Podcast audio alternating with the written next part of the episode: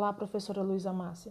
Aqui é a aluna Francisca Vivian, do curso de Direito da Uninasal, bloco 7, turno noite.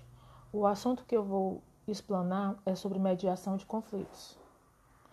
A mediação é um dos meios de autocomposição de conflitos e ela tem como princípio básico a imparcialidade do mediador, ou seja, ele não pode dar sugestão sobre a resolução do conflito. O mediador também não pode falar sua opinião sobre o resultado. Outro princípio é a isonomia entre as partes. O mediador precisa tratar de maneira igual as partes, mostrando todo o processo e as suas vantagens. O mediador não não existe regras para a fixação da mediação. Ele tem que saber a melhor forma de conduzir o caso e avisar as partes sobre as regras de confidencialidade. A sua atuação deve ser de maneira independente, autônoma e livre, e livre, sem interferências externas. O mediador pode interromper ou suspender a sessão, caso observe que algum acordo foi ilegal.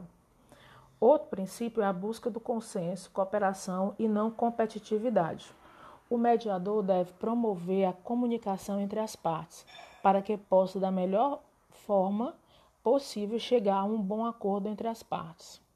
Outro princípio é a autonomia da vontade e decisão informada. O mediador deve mediar os rumos de uma solução consensual entre as partes, para que ambos possam ser beneficiados. Dessa forma, manter o princípio da decisão informada, prevalecendo resultados satisfatórios em relação aos acordos.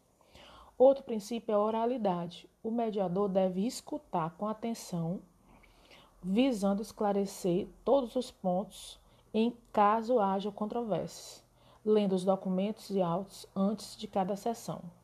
Outro princípio é a boa-fé. O mediador tem que proceder com idoneidade o cargo que foi incumbido. E a confidencialidade. O mediador tem que garantir o sigilo das informações as partes. As finalidades da mediação são o restabelecimento da comunicação, a preservação do relacionamento entre as partes, a preservação dos conflitos, a inclusão e a pacificação social e a celebração dos, dos acordos com estes.